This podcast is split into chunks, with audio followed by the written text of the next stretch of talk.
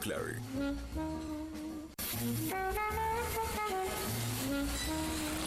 Anécdotas, experiencias, historias, puntos de vista y mucho más. Es lo que tiene tu programa Punto Clave, donde entrevistamos a las personalidades que marcan la diferencia.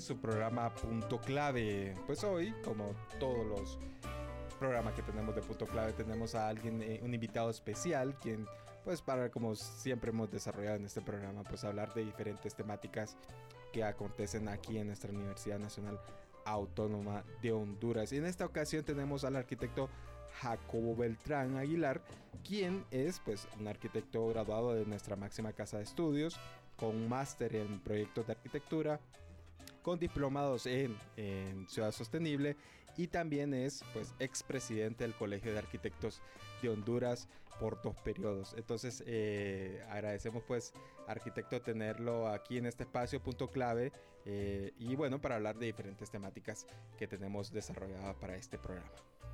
Muchas gracias Carlos, buenas tardes, gracias por invitarme a, a Punto Clave.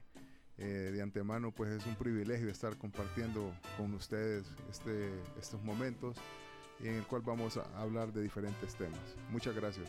Sí, y, uno de los temas que pues, estuvimos hablando un poco extra micrófonos eh, es precisamente hablar sobre la arquitectura en general, pero la arquitectura de nuestra universidad. ¿Qué es lo que destaca de nuestra, la arquitectura de nuestra universidad? Porque sabemos que durante el periodo de la ex rectora Julieta Castellano se hicieron bastantes proyectos eh, de inversión, eh, de infraestructura. Entonces, tal vez que nos hable un poquito de lo que existía antes, un antes y después, y ahora con lo que se ha creado eh, dentro de la máxima casa de estudios como un poco más de la arquitectura moderna, más sostenible, se podría decir. Claro, eh, bueno, a manera introductoria, pues es importante definirnos y ubicarnos en cuanto al concepto de arquitectura, eh, de la cual hay muchos, hay muchas concepciones, eh, pero la arquitectura es un convenio de, de actividades, se podría decir, o de conocimientos relacionados al arte, a la filosofía, a la a, la razón, al, en fin, son varios componentes. Eh, Porque se remonta también a la antigua Grecia, ¿verdad? sí, claro. Eh, eh, hablar de arquitectura o definitivamente es remontarnos a tiempos muy antiguos, incluso no tanto de Grecia, sino incluso más, eh, un poco más atrás en el tiempo, ya que eh, desde que el hombre inició a vivir en las cavernas, lo hizo con un afán de protección, de buscarse protegerse de, las inclemencias de, la naturaleza y de los animales. Entonces, siempre el ser humano ha buscado eh, protegerse en ese sentido. Y obviamente ha venido evolucionando a través de los, de los tiempos, con los diferentes tipos de estilos en arquitectura eh, usted lo mencionaba, desde la, Grecia antigua, bueno, han venido evolucionando un montón de, estilos y hasta el sol de hoy, incluso muy bien fundamentados, porque ahora lo que, lo que ha predominado es una arquitectura bastante racional, que mucha gente lo, menciona como una arquitectura minimalista, le dicen, pero el término minimalista es de, de usar lo mínimo en el sentido de la decoración, por la situación económica que ha venido eh, pasando la humanidad. Entonces, obviamente, el, usar lo máximo en cuanto al recurso económico en, menos decoración, en menos elementos, eh, se podría decir caros. Entonces se ha venido ahorita actualmente a hablar de un término minimalista que ha generado un estilo, un estilo de... Lo vemos mucho en estos proyectos habitacionales aquí en Honduras, ¿verdad? Principalmente los más nuevos. Claro. Eh, lo importante es que eh, la función que debe de cumplir una edificación es, eh, el albergar, darle seguridad a una persona, a una familia o a un grupo de, de personas.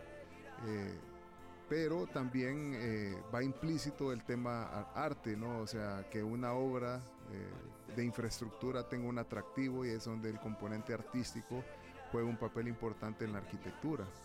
si bien es cierto, la, la racionalidad, la falta de, de repente de fondos económicos hace que la gente sea muy, muy, muy específica en, cuanto a una arquitectura o una edificación, pero eh, de repente ese componente de arte hace que se convierta de, repente en alguna hasta escultura. Entonces eh, es muy interesante este, este mundo porque a nosotros los arquitectos eh, nos hace tratar de, equilibrar nosotros le decimos forma y función, o sea, la función de, de, que un proyecto funcione, valga la redundancia, y que cumpla con los espacios que se requieren, eh, ya sea eh, espacios de, específicos de desarrollar actividades, pero también que ese edificio eh, tenga un carácter y una evocación de lo que se trata, ¿no? Entonces, vaya, por ejemplo, una iglesia tiene que tener un carácter de iglesia, ya sea evangélica o católica o cualquier otra denominación religiosa, una vivienda, eh, pues también tiene su, carácter, un hospital tiene su carácter, un edificio de, X, ya eh, eh, pues debe tener su propio carácter. Entonces entran muchos elementos en juego. Entonces, eso de parte como el origen de la arquitectura como tal. Pero si podríamos determinar, digamos, la evolución de la arquitectura en nuestra ciudad universitaria, ¿cómo la podríamos determinar? Y, bueno, esa pregunta es muy buena porque cuando se inició eh, la inversión fuerte en la infraestructura de la universidad, en el tiempo de la rectora Julieta Castellanos, en el año 2010, si mal no recuerdo, que inició... Eh, bueno, en el 2009 inició el periodo de ella, pero en el 2010 inició realmente la, inversión fuerte. Se debía que la universidad prácticamente tenía una, mora eh, de, casi 33 años de abandono. Eh, no solamente abandono en el sentido de no invertir, sino en el abandono en, la, en, el mantenimiento de la infraestructura existente. Entonces, la arquitectura se debe al tiempo en el que se, en el que se, el que se lleva a cabo. Eso es, algo muy importante porque...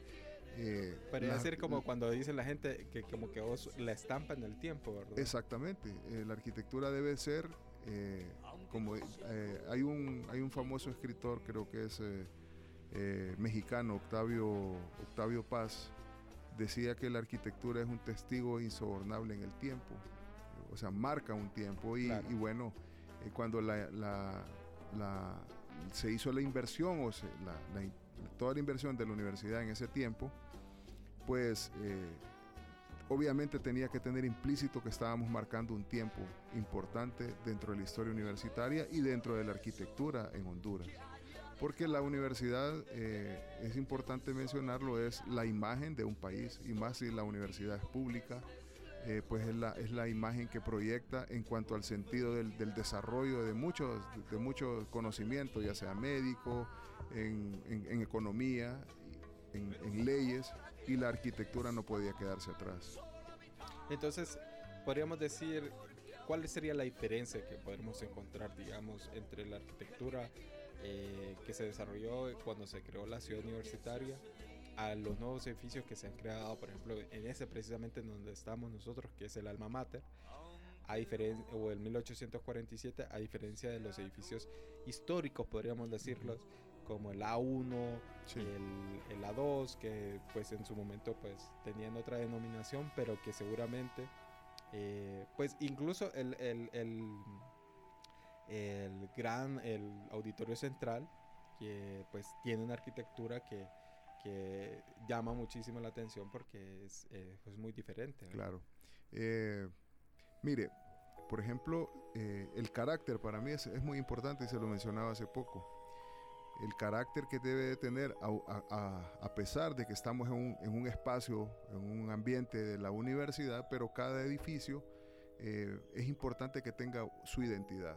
Por ejemplo, usted lo mencionaba, que el, auditorio Juan Lindo, el auditorio central, eh, tiene una, un carácter muy particular y es que es la representación literal de un birrete, un birrete de un, de un, graduado, de una persona que se está graduando en la universidad. Entonces, esa, forma, esa forma de su techo eh, hiperbólico se, se, le denomina en arquitectura, eh, que es muy atractivo y que ha permanecido en el tiempo sin desfasarse eh, tiene, un, tiene un carácter y una personalidad propia.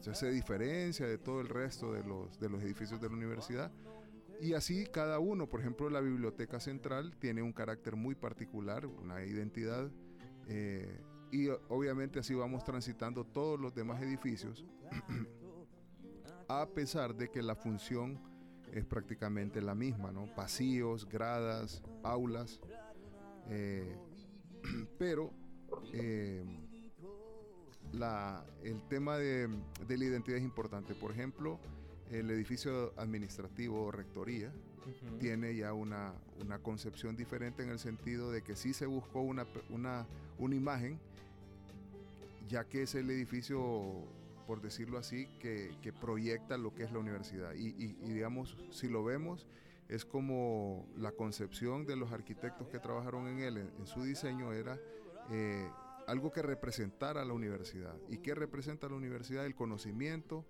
y el espíritu de, de, la mujer en el sentido del alma mater, ¿no? el alma nutricia. Entonces si vemos, pues es, es, una, es una mujer que está sentada con sus piernas extendidas eh, y el, el, cubo donde está todo el, el, el, espacio de las oficinas es el cubo del conocimiento que se lo está brindando a la sociedad. Entonces es una, una concepción bastante interesante, obviamente eh, no se capta eh, de buenas a primeras, ¿no?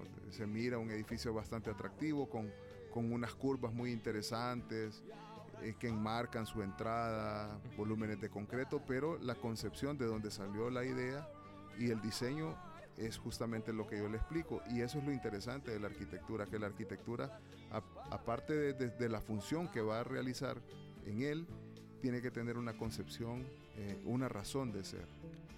Y, y, hablando de entre edificios, pues los reconocidos y los edificios más modernos, pues está uno, un edificio muy emblemático ahora, actualmente, eh, debido por sus instalaciones deportivas, ¿verdad? Que estamos hablando del polideportivo. Eh, ¿Qué podemos encontrar de él que sea tan llamativo, que lo llame, pues, que, pues, eh, de primas a primeras lo que uno se, lo que genera es, pues, eh, una imagen de primer mundo, ¿verdad? Claro. Pero también como un, un, est un, estadio, una iglesia, podríamos decirla, dedicada al deporte. Entonces, ¿qué es lo que llamativamente podríamos bueno, decir? Bueno, eh, usted mencionó algo muy importante, el tema de, de primer mundo. O sea, aquí hay, hay, hay algo que no, en lo personal a mí me gustó mucho eh, del trabajo con la señora rectora, es que eh, siempre dijo por qué lo público debe ser lo, lo, lo, lo, más ordinario. O sea, por qué esa concepción tan primaria de, de minimizar lo público. Entonces desde ahí, y tampoco quiere decir que caer en lo ostentoso, uh -huh. pero sí en, en, la dignidad del espacio. O sea, un espacio sin ser lujoso, pero puede ser muy digno y el y el, y el polideportivo eh, tenía que tener ese tipo de, de, de, de, expresión, por decirlo de una manera. Obviamente ya hay una, hay una tipología arquitectónica que, tiene, que, que se evoca en ese sentido. El, polideportivo es un edificio enorme, grande, porque la palabra lo dice, polideportivo, reúne varias disciplinas y por lo tanto debe ser un edificio muy, muy grande, con alturas enormes, muy significativas, eh, áreas eh, obviamente que reflejen lo que se va a desarrollar al interior y el elemento metálico también es un lenguaje que evoca esa modernidad. Eh, entonces la forma de como nave, nave espacial o un ojo también eh, va, va, de la mano, ¿no? O sea, los proyectos a veces no se dan eh, con la primera idea, hay procesos de, de discusión, uh -huh. eh, no en el sentido de pelea, sino discusión de, de, de propuestas, de ideas, de función.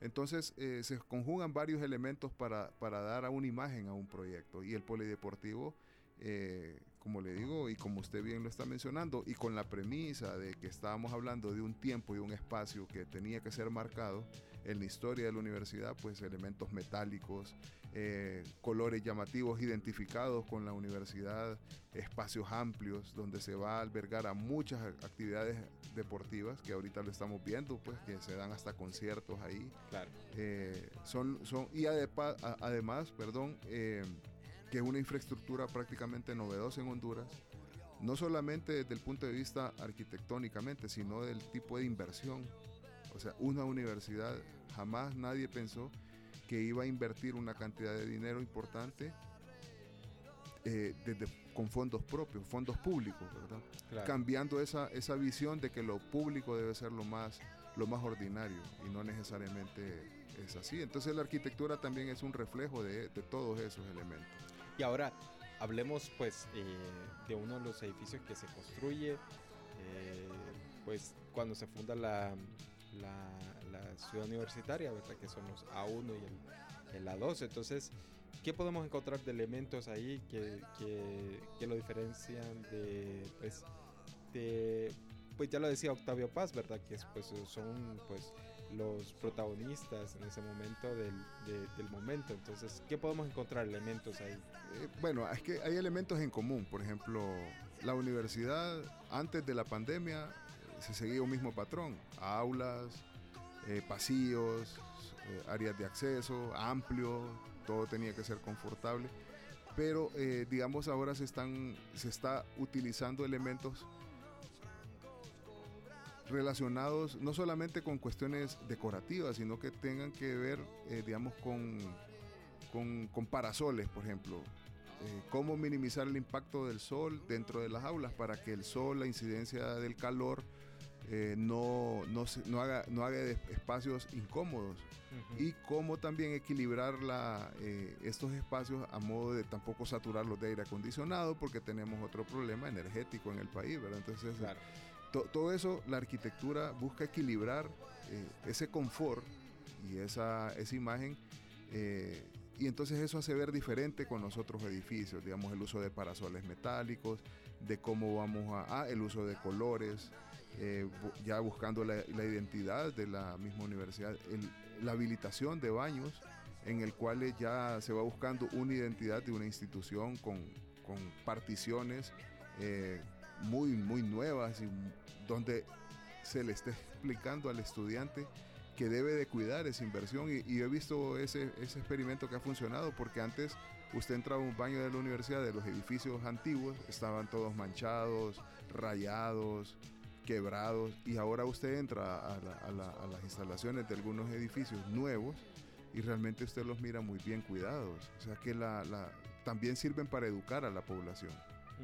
Y hablamos de educar, eh, desgraciadamente nuestra sociedad eso pasa eso, que supuestamente estamos en un nivel universitario y aquí la gente que llega pues tiene ya otra concepción eh, en cuanto a su formación, no solamente concepción eh, de, familia, de formación familiar, sino ya a nivel académico. Entonces, eh, la arquitectura juega un papel tan, tan importante y eh, va, va, desarrollando actividades, como le menciono, el hecho de, poder cuidar esa infraestructura, que la gente adquiera conciencia de que es una, son edificaciones hechas con fondos del Estado, o sea, con fondos de todos, de los impuestos, y que por tal razón pertenece a todos y todos la debemos de cuidar. Entonces, eh, eso hace que esos tipos de edificios, a pesar de que sí son nuevos, obviamente se, se, diferencian de un poquito de los demás, de los ya existentes. Y, para finalizar un poco, hablando un poco de la ciudad universitaria, pues hay un edificio muy emblemático también, pero que se encuentra en Valle de Suela. Y hablaremos ya también de, la, de los nuevos edificios que están por inaugurarse, que están eh, pues en, en el Olancho. Ajá.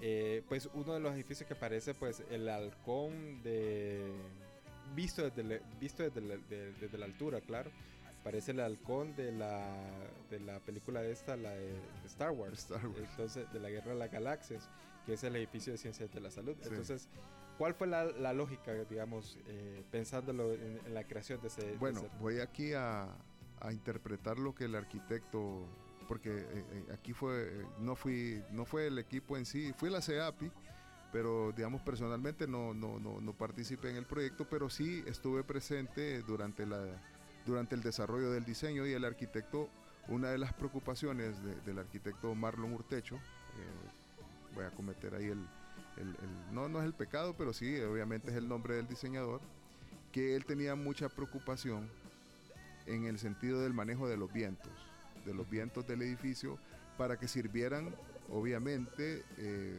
para, vaya, vamos a hacer un término, para poder ventilar el edificio de una manera natural y minimizar el impacto de los aires acondicionados. Volvemos al tema eso de buscar ese equilibrio. Entonces, obviamente, a veces las formas curvas eh, ayudan un poco a, la, al, movimiento del viento, a distribuirlo de alguna manera y eso fue orientando eh, que los eh, tuviera una forma muy particular que por coincidencia pues se parece mucho a lo que usted menciona, la nave del halcón, pero, pero sí la concepción, obviamente no, no solo fue la única, el manejo de los vientos, sino obviamente que fuera un espacio bastante abierto, un, edificio donde se respirara, donde se combinara, digamos, jardines interiores, eh, que permitieran ese, esa fluidez espacial a lo interno alturas considerables donde... donde hay dobles alturas. Hay dobles alturas, eh, las aulas incluso, los laboratorios tienen una altura impresionante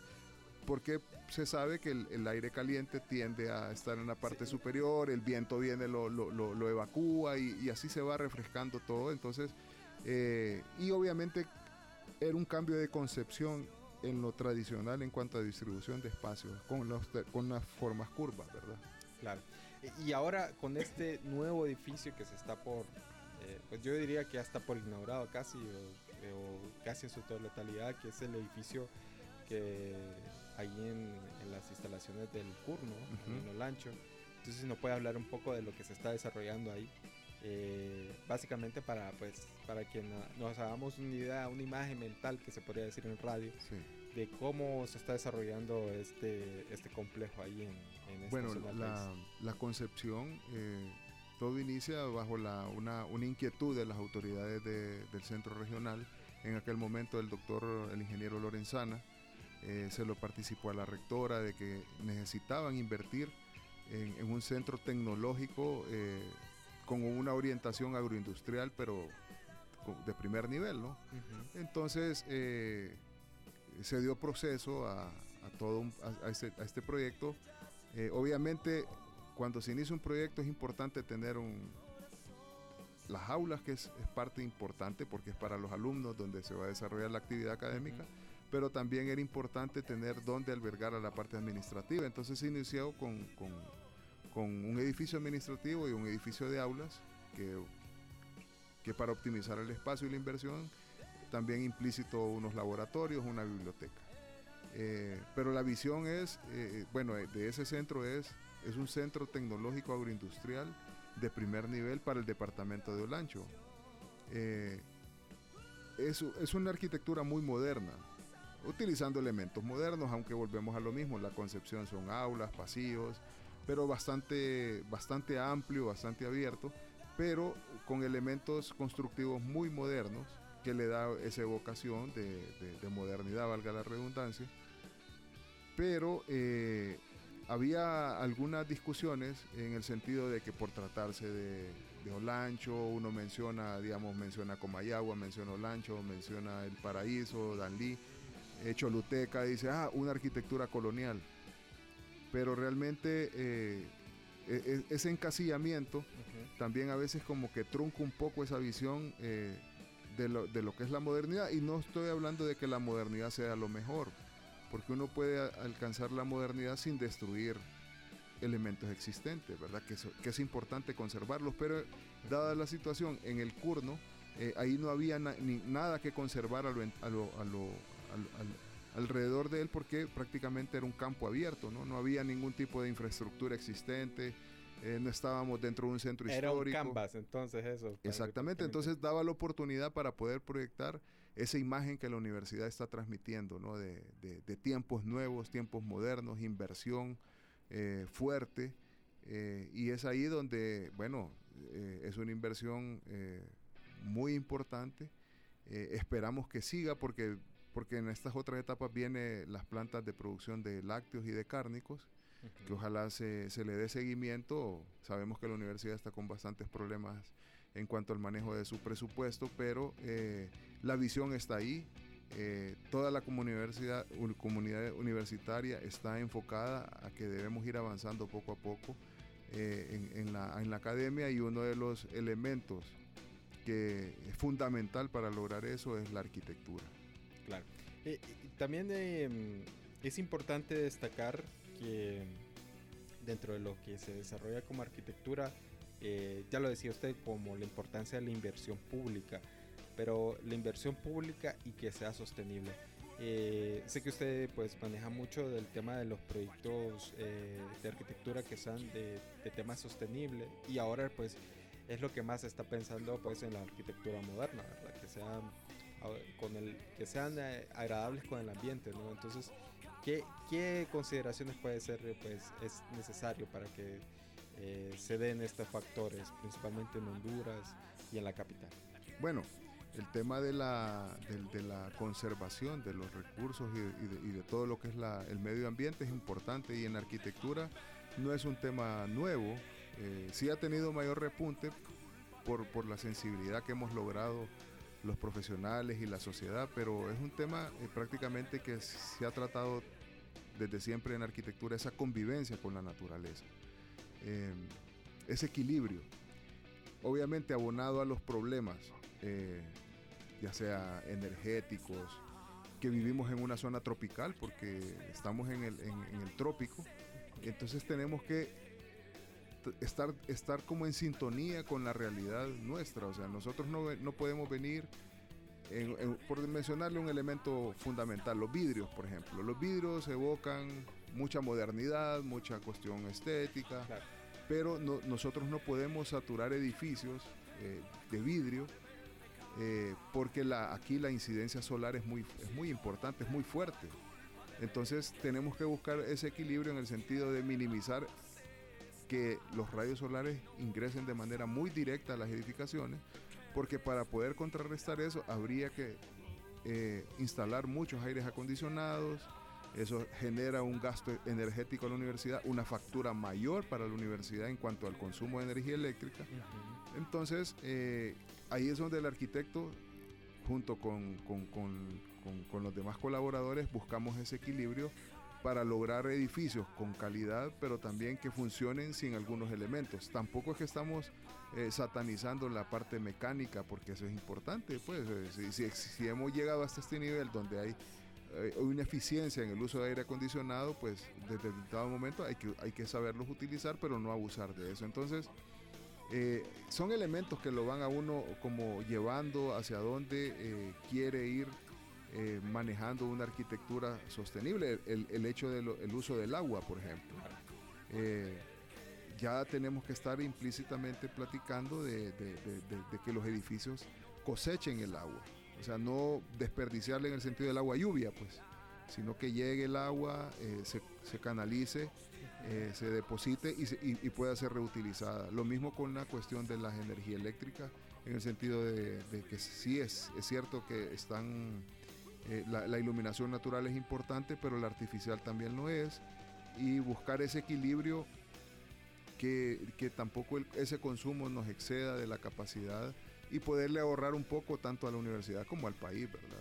de eso se trata la, arquitectura, buscar esos equilibrios. Ya que lo menciona eso, eh, ¿qué considera usted que podría ser como eh, el arquitecto moderno ahora? O sea, porque estamos hablando de una... Eh, nosotros tenemos pues una escuela de arquitectura, ¿verdad? Que es pues la que ha dotado por cierto tiempo arquitectos a nivel nacional, ya hay otras universidades que también la ofrecen pero, ¿qué es lo que debe ser un arquitecto moderno actualmente? Para mí un arquitecto moderno, eh, bueno, no sé si eso tendrá que ver con, con, el tiempo, pero me parece más que, más que todo algo de conciencia. El arquitecto para mí debe ser una persona eh, muy sensible a la realidad que está viviendo en la actualidad y, y a la realidad de lo que quiere dejar como herencia a nuevas generaciones le menciono esto porque eh, yo me recuerdo cuando inicié arquitectura en los años 90, eh, se tenía una visión de un arquitecto que era, una, era un divo, una persona que no tocaba el suelo, era una persona elitista. Eh, mencionaban a una, a una familia de clase media, contratar a un arquitecto era como decir, uy, o sea, tenés dinero, pues, o sea, un arquitecto te va a salir súper caro. utilizaba el maestro de obra, ¿verdad? Sí, exactamente, ¿verdad? Y, claro, e, era, era, una, era una visión de, la arquitectura que era una cuestión inalcanzable para cierto nivel, cierto estrato de la sociedad. Y yo creo que eso se ha venido, eh, se ha venido cambiando, porque también eh, el arquitecto se ha dado cuenta que, que no es eso. O sea, los arquitectos, eh, ante la carencia de tanta, tanto espacio digno, eh, no solo somos los arquitectos de los grandes aeropuertos, de los grandes moles, de los grandes edificios, eh, proyectos tan, mm, tan enormes, sino que también tenemos una deuda con la sociedad y más nosotros los arquitectos egresados de la autónoma tenemos la obligación de proponer digamos el tema de la vivienda digna, vivienda social. A mí me preocupa mucho este término de la vivienda social porque siempre cuando mencionamos vivienda social es una vivienda de cierta cantidad de metros cuadrados ínfima, con acabados primarios, pero pero la gente, la concepción de mucha gente es, no piensan en la dignidad del espacio que debe de tener una vivienda social o una vivienda en general. Entonces ahí es donde nosotros los arquitectos debemos de aportar con nuestra creatividad, que la tenemos eh, muy desarrollada, en realmente brindar o cambiar la, concepción de lo que es una casa social, una vivienda social. Eh, para hablar en términos eh, así muy fríos, Mucha gente habla de que una vivienda social son 60 metros cuadrados y para mí una vivienda social debe, por lo menos para que una, para que una familia viva con la dignidad que se merece, sin importar los recursos económicos que tenga, para mí una, una vivienda debe por lo menos tener de 250 a 300 metros cuadrados.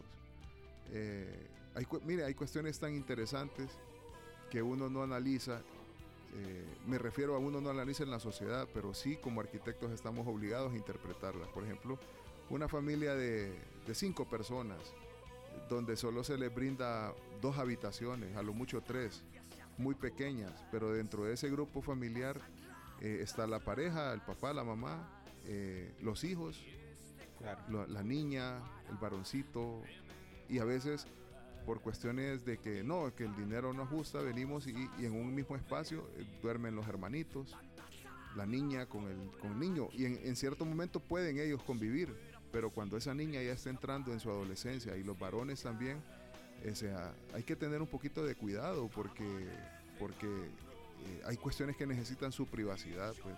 Sí, ¿no? digamos, una, una pareja que, que tiene que tener a sus hijos viviendo en el mismo dormitorio eh, no van a tener ni, derecho a una intimidad tranquila, plena. Entonces... Y definitivamente lo que se menciona, que ahí tendría que tener eh, la capacidad alguien de pues poder vivir en un espacio digno. Y entonces ahí donde nosotros creo que los arquitectos y los ingenieros debemos de procurar alternativas constructivas eh, porque hay cosas que no las vamos a poder modificar nosotros dentro del mercado, que son los precios del cemento, la varía, eh, la arena grave, en fin, todo eso, la mano de obra, pero sí podemos de alguna manera, eh, un poco volviendo a la creatividad, materiales alternativos que permitan eh, minimizar el impacto económico. Y obviamente también, por ejemplo, a, mí el otro día me estaban diciendo que los bancos no le dan a la gente préstamos para hacer casas de adobe. O sea, entonces prácticamente desde ese punto de vista estamos un poquito amarrados porque se tiene que usar cierta, cierta tipología de materiales del mercado. O sea, es, una cadena, porque no, no, todo depende de nosotros los arquitectos, pero sí creo que la, mostrar algunas alternativas constructivas para poder minimizar ese, ese, impacto en cuanto a la economía y que, la, y que las personas tengan una vivienda digna, eso es importante y, debemos de ser, yo creo que la academia debe ir orientado hacia, hacia eso ya por último, eh, arquitecto, pues em, quisiera que nos hable un poco de como reflexión, la importancia de la arquitectura en la sociedad, una pequeña reflexión sobre eso. Eh, y tal vez con eso pues ya ir finalizando pues este programa punto clave. Muchas gracias Carlos. Mire, la, definitivamente prácticamente un resumen de lo que al inicio mencionamos. Sí, la arquitectura es un testigo fiel de la, de la historia de, sus pueblos. Eh, tenemos el casco histórico de Tegucigalpa que refleja un momento de, en el tiempo de la historia de nuestro país. Eh, le dicen arquitectura colonial, la arquitectura republicana, cómo, fuimos, cómo, cómo hemos ido mutando. O sea, ese es el punto de partida, cómo la arquitectura es un testigo en el tiempo. Y obviamente también eh, la arquitectura, cualquier tipo de forma que tenga, es una inversión es una fuente de trabajo. Eh, se dice en muchos lugares que la arquitectura, en arquitectura no todo está dicho y está todo por conocerse. Y en este país hay muchas cosas por construir nuevamente. Hay, hay puentes, aeropuertos, eh, puertos, eh, carreteras. Estoy hablando en infraestructura en general. Aquí ocupamos invertir en, en escuelas, cambiar la concepción de las escuelas, por ejemplo. Eh, cambiar eh, o invertir en hospitales.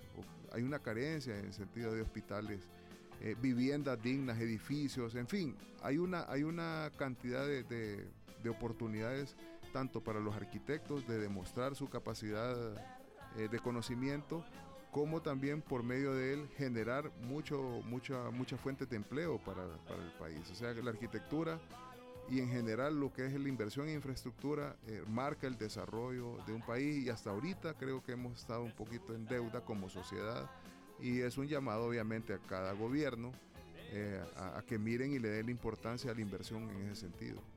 Bueno, gracias arquitecto por pues estar compartiendo con nosotros en este su programa punto clave, pues agradecemos pues su compañía, pues esto que nos ha ahondado sobre temas de arquitectura, pues, pues nos ha abierto un poco más el panorama de, la importancia de esta ciencia en el país y pues en el mundo.